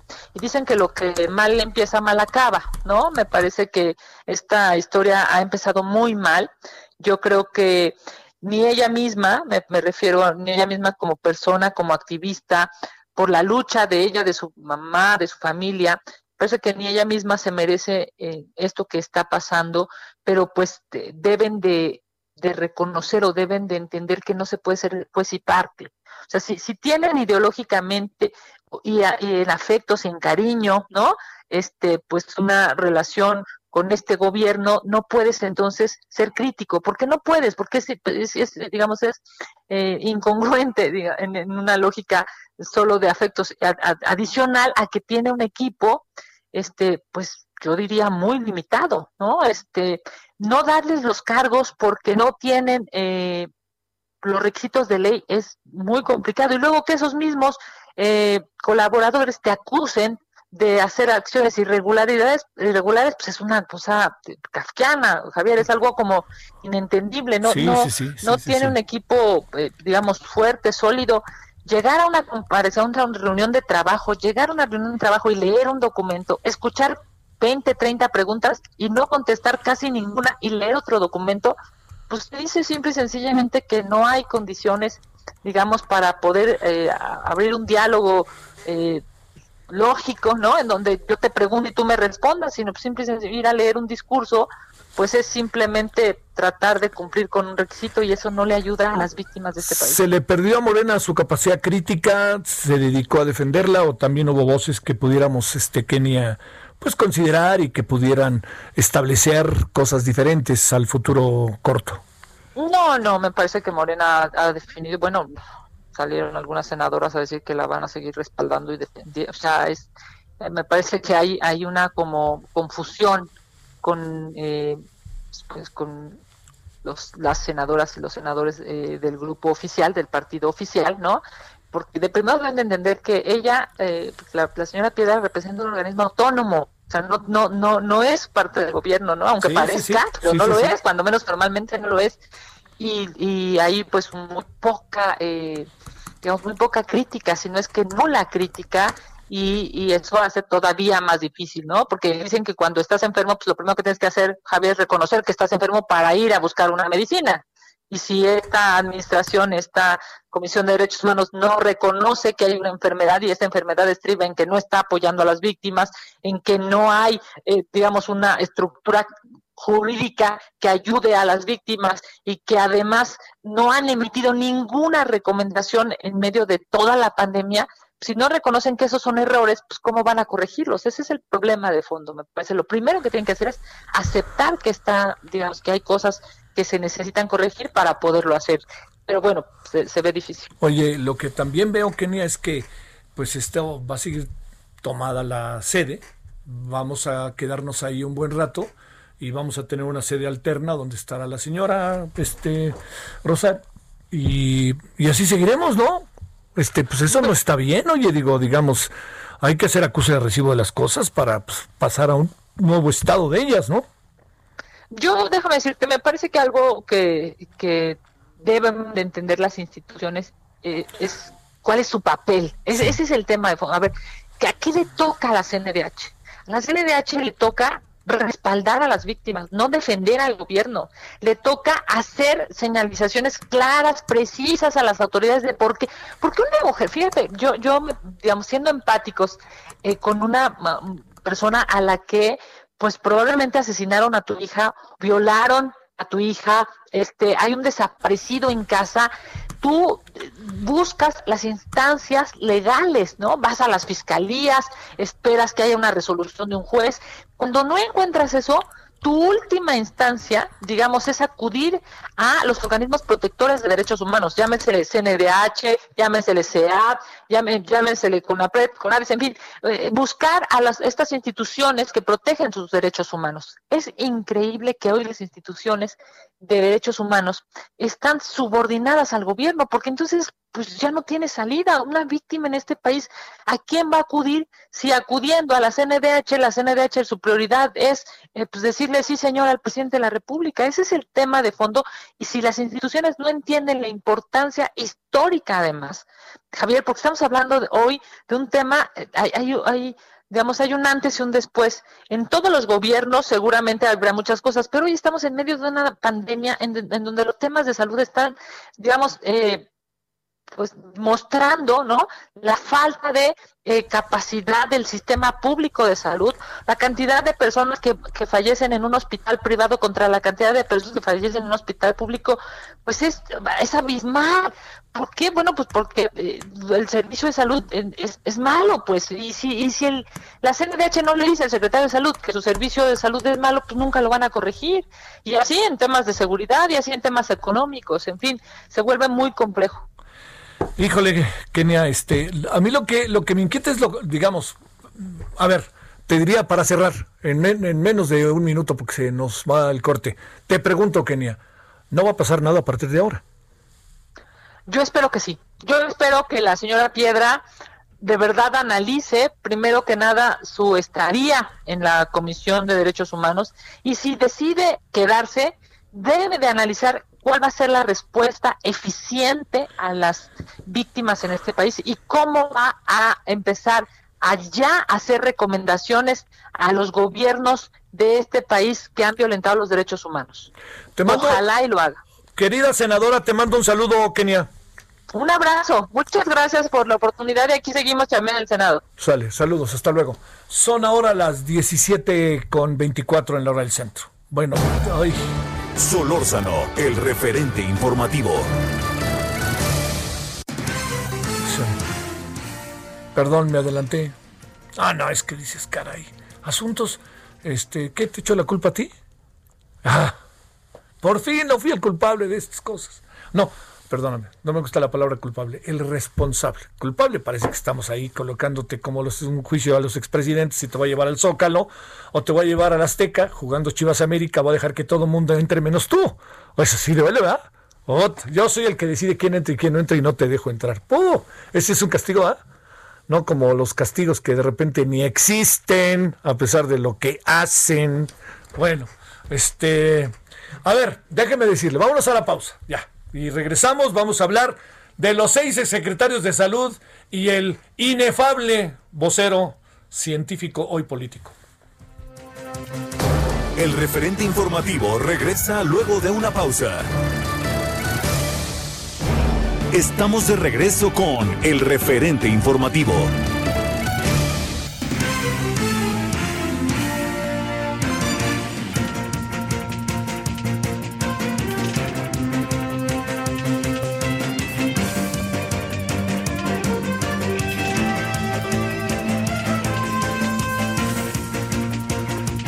Vámonos a las 17.30 en la hora del centro.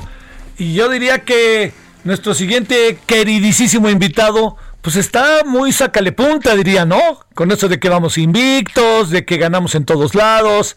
Y bueno, pues no tengo mucho más que decirle que felicidades, ¿no? Y eso, pues, como tengo un hijo que dice que soy puma de closet, pues entonces ahí tengo una parte. Doctor Narro, ¿cómo estás? Con el gusto de saludarte, queridísimo Javier. Este, y bueno, pues sí, muy sacale puntas, muy invictos, muy todo. Pues ahí van los Pumas. Oye, pues este seré el sereno, pero van y van, que requete bien, ¿eh, doctor? Sí, sí, sí, sí. La ah, verdad que sí. Que eres muy ilustre y ya patentaste, doctor Narro, esas ocho semanas para que se pueda pues este acabar con el coronavirus. Ay, ay, ay, bueno, ¿qué te cuento? A ver, ¿qué ves? ¿Qué cuéntame, cuéntame. A ver, pero qué necesidad. Sí, pues sí, pues sí. ¿Para qué tanto problema? Mira, digamos que el poeta tenía razón, pero eh, el poeta Juan Gabriel. La, la, la verdad es que se trata de un aporte que hacemos seis exsecretarios de salud, donde está el maestro Soberón, una gente reconocida nacional, internacionalmente, donde está la primera mujer que ocupó la Secretaría de Salud y que lo único que pretendemos es ayudar a resolver un problema muy grave que tiene el país. Estamos hablando prácticamente ya de 70 mil defunciones. Este, es, es, es increíble que no se entienda, pero bueno, pues, eh, en fin, eh, quisimos o queremos y vamos a seguir insistiendo la estrategia no ha funcionado, está mal, el gobierno tiene que corregir, tienen que dar respuesta a los temas y asuntos que afectan la vida y la salud de las personas y hay maneras de resolverlo.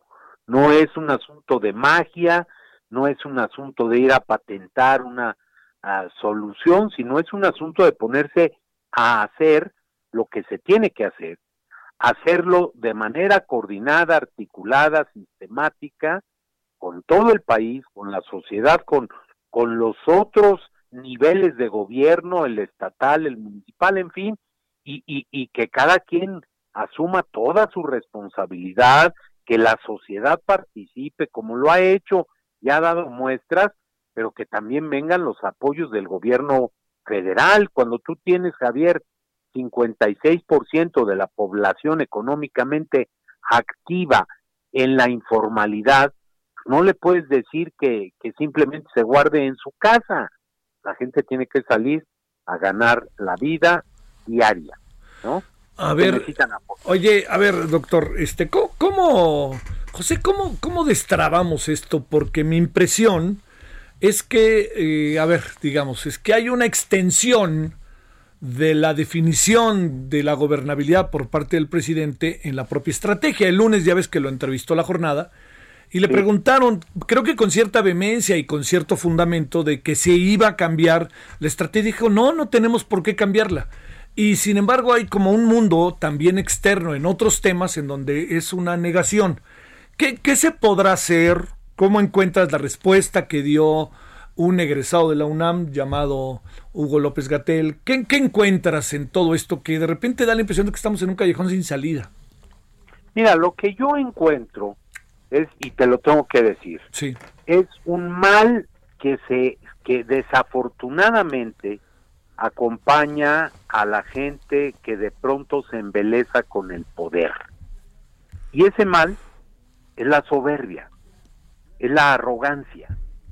Ese mal es yo soy el único que tiene la verdad.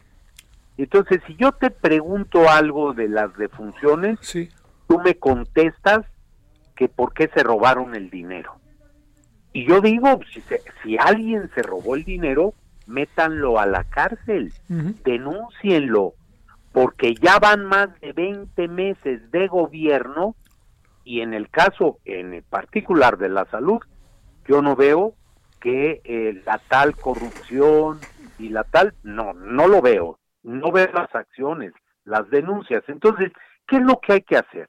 A ver, eh, si no, si la federación no toma cartas en el asunto, si no están dispuestos a reconocer, porque para que resuelvas un problema, necesitas reconocerlo, Javier. Si no se reconocen los problemas, pues no hay manera de que los resuelvas. Pues todo está bien, todo funciona muy bien, la estrategia ha jalado a todo dar, este, sí, pero lo único que yo veo es que van decenas de miles de muertos. Lo único que yo veo es que eh, somos el país con más personal de salud afectado y fallecido.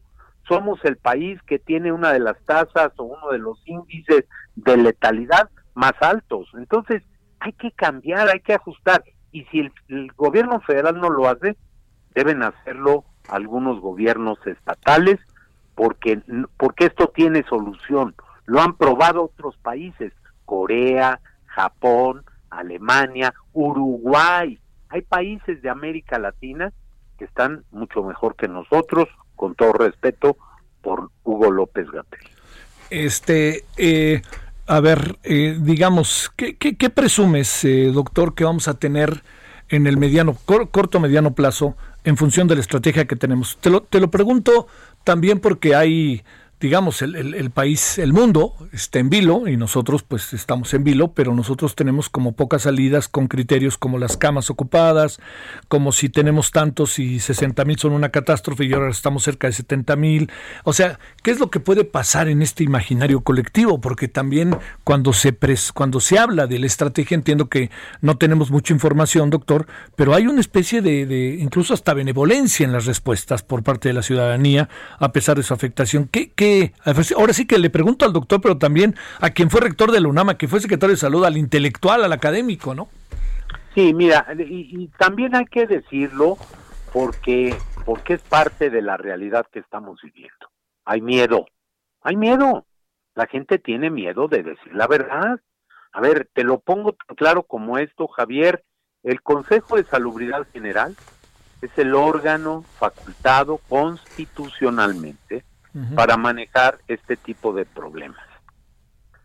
Eh, ha tenido una presencia menor, mínima, deslucida, y en el Consejo participan voces autorizadas no gubernamentales, no del, estructura de gobierno, la mayoría, yo, yo fui secretario de salud, yo he sido subsecretario, yo he tenido responsabilidades y conozco cómo se integra y cómo funciona el Consejo de Salud General.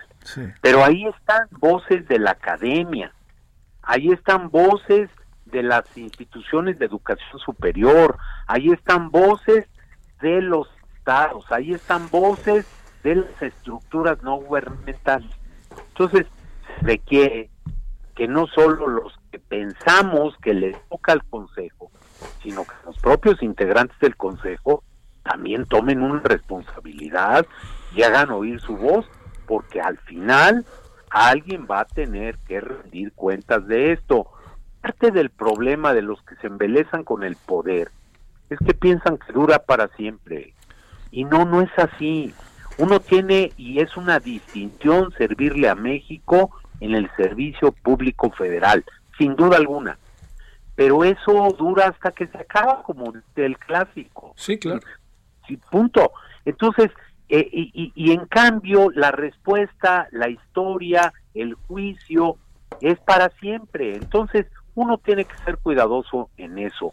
Y, y sobre todo, uno debe entender que no es creíble que después de tantos meses, pues ya llevamos varios meses, de, de digamos, estamos en el séptimo mes, los primeros casos los tuvimos en febrero, eh, el, primer fallecimiento lo tuvimos por ahí del 18, 19 de marzo. Entonces, ya han transcurrido muchos meses y ya son demasiadas vidas perdidas.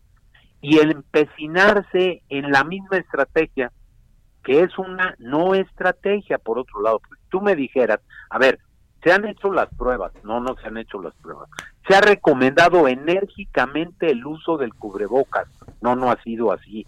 El señor presidente es el primero que pone el ejemplo con el uso del cubrebocas. No, no es así, salvo cuando la regla lo responsabiliza, por ejemplo, al trasladarse en un avión. Eh, no, no puede ser. No, a, ver, el, el problema de las diferencias con el subsecretario no son, perdón, no son de seis exsecretarios de salud del país ha tenido enfrentamientos con gobernadores surgidos de las propias filas del partido en el gobierno. Es él, no son los demás.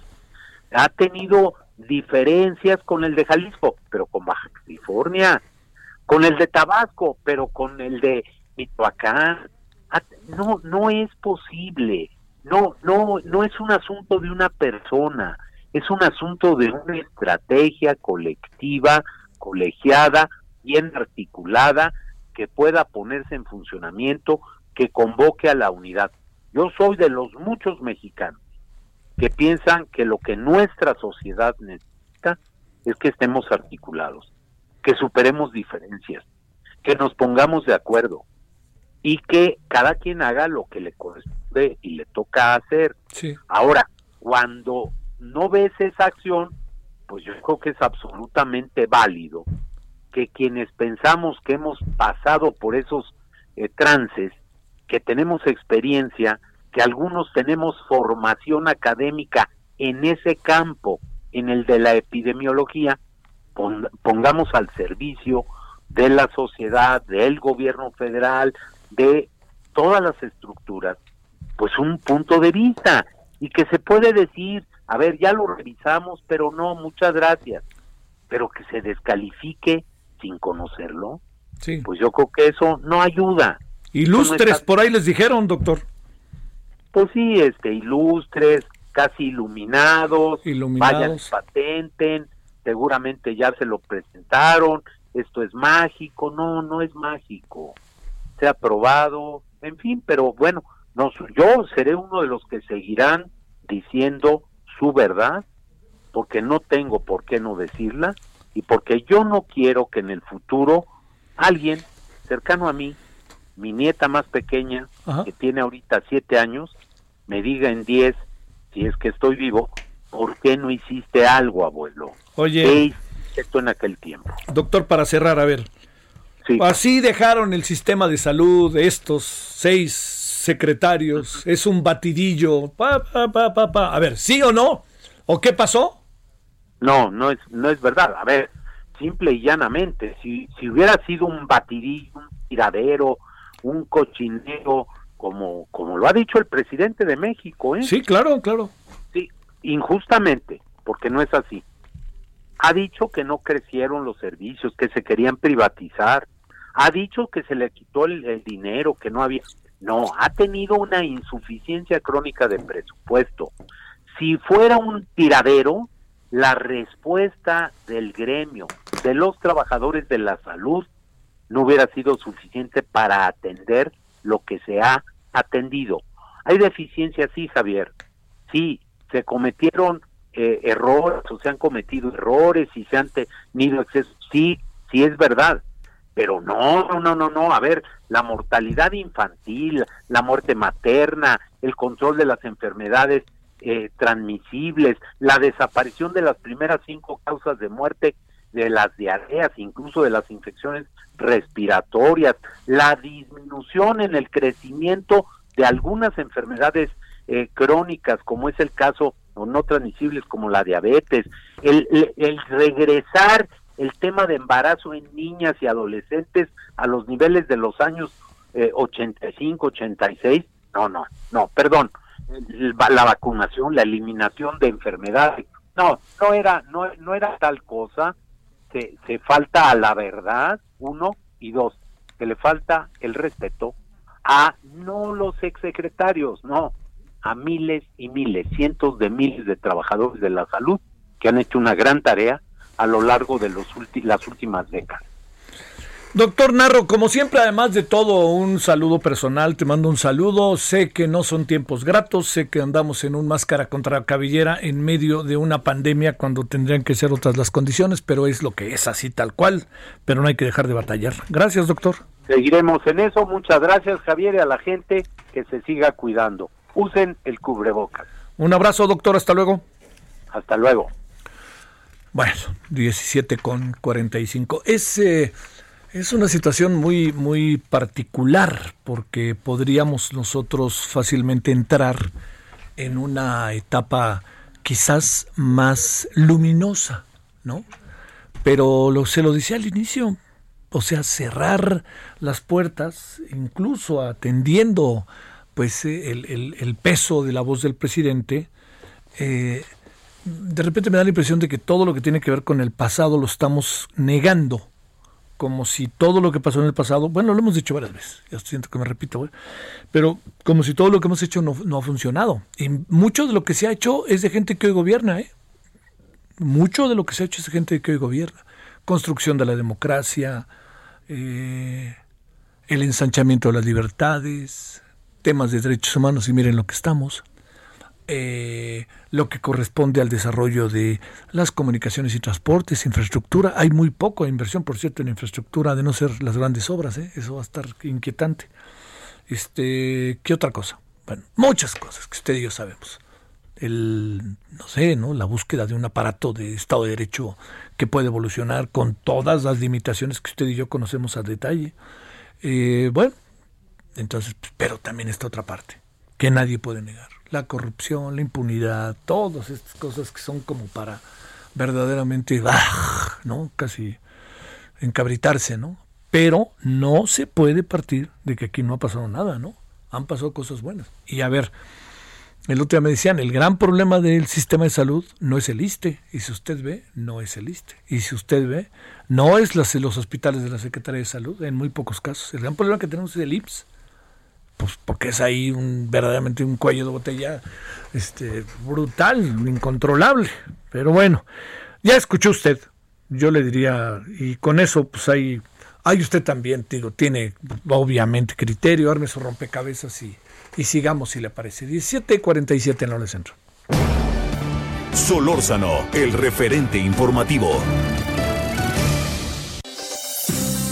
Nayeli Cortés, ¿dónde andas? Buenas tardes.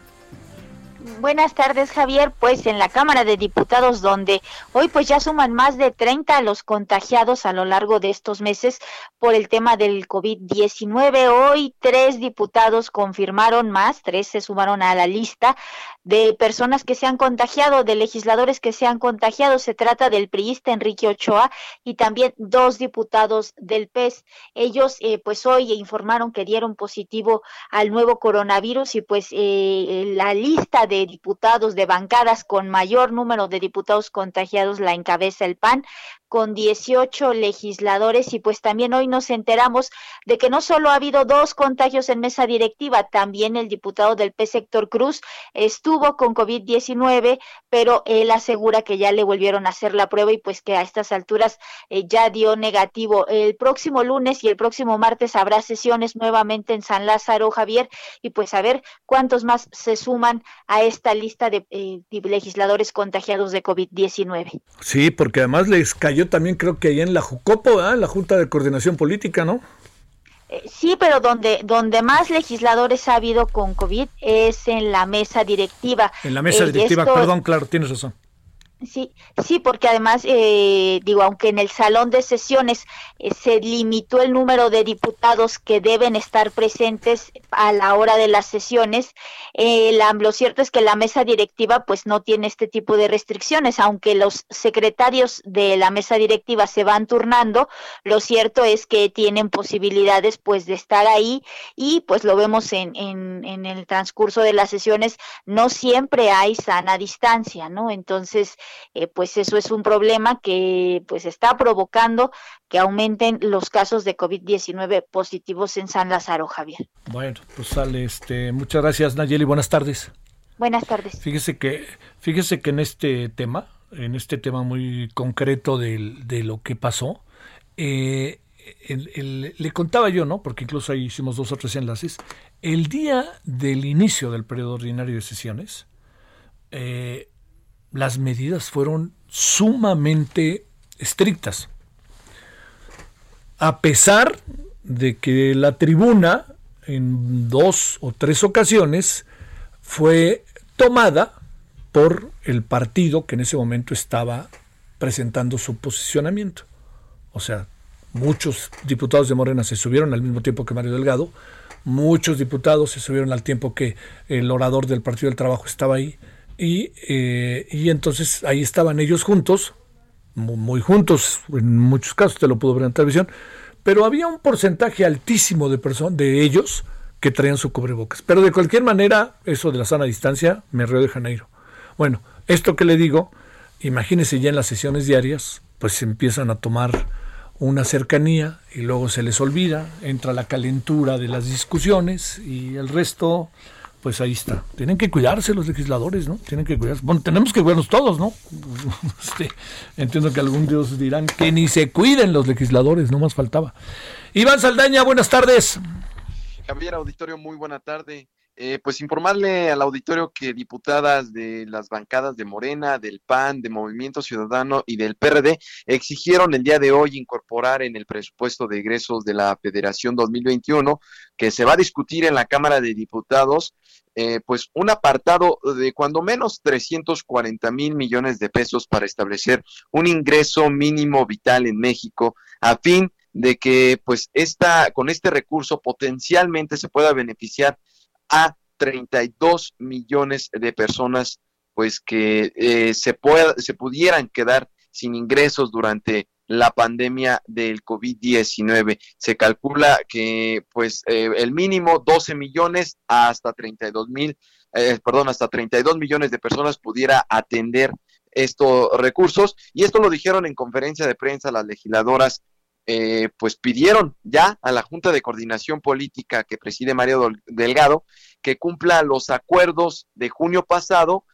eh, en donde pues había prometido instalar un grupo de trabajo en la Cámara de Diputados para que pues juntos eh, construyan las opciones de crear este ingreso único. Y dicen que ahorita pues el, la oportunidad es el presupuesto de egresos de la federación, se va a discutir, ya, ya, llegó a la Cámara esta semana y pues comienza su proceso legislativo. Y nada más que lo que propone esta eh, pues este ingreso único eh, para las personas que se puedan quedar o que queden sin, sin recursos, pues darles 3.400 pesos mensuales por un trimestre a estas personas, básicamente las que queden desempleadas. Y las, las diputadas que están promoviendo esta iniciativa es, por ejemplo, Marta Tagle de Movimiento Ciudadano, Laura Rojas del PAN, Lorena Villavicencio de la bancada em, de Morena y también Verónica Juárez del PRD, la coordinadora del PRD. De hecho, Lorena Villavicencio de Morena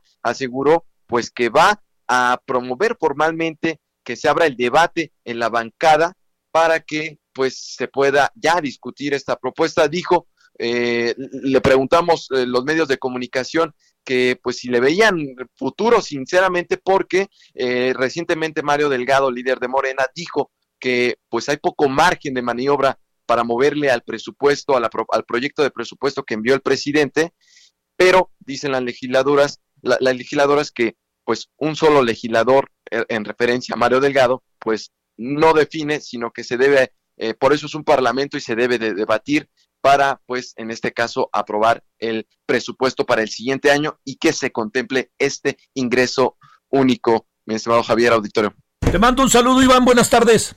Muy buena tarde. El otro día que le contaba yo que platicamos con Dante Delgado, ellos van por el ingreso mínimo vital, ¿eh?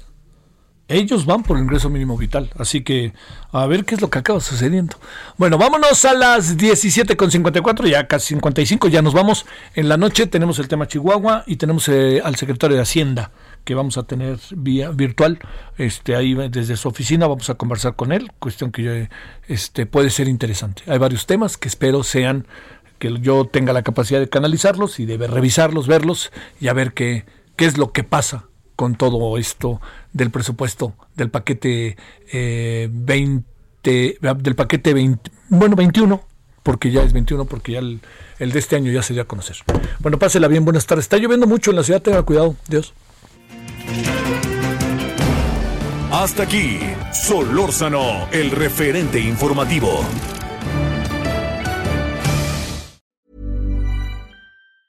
The secret to summer ready skin is here. Osea's number one best selling Andaria algae body oil, clinically proven to instantly improve skin elasticity and transform dry skin to silky, soft, and unbelievably glowing. Its signature scent of freshly squeezed grapefruit, cypress, and mango mandarin transports you to sun kissed summer days. Get healthy, glowing skin for summer with clean vegan skincare from Osea. Get 10% off your first order site wide with code GLOW at OseaMalibu.com.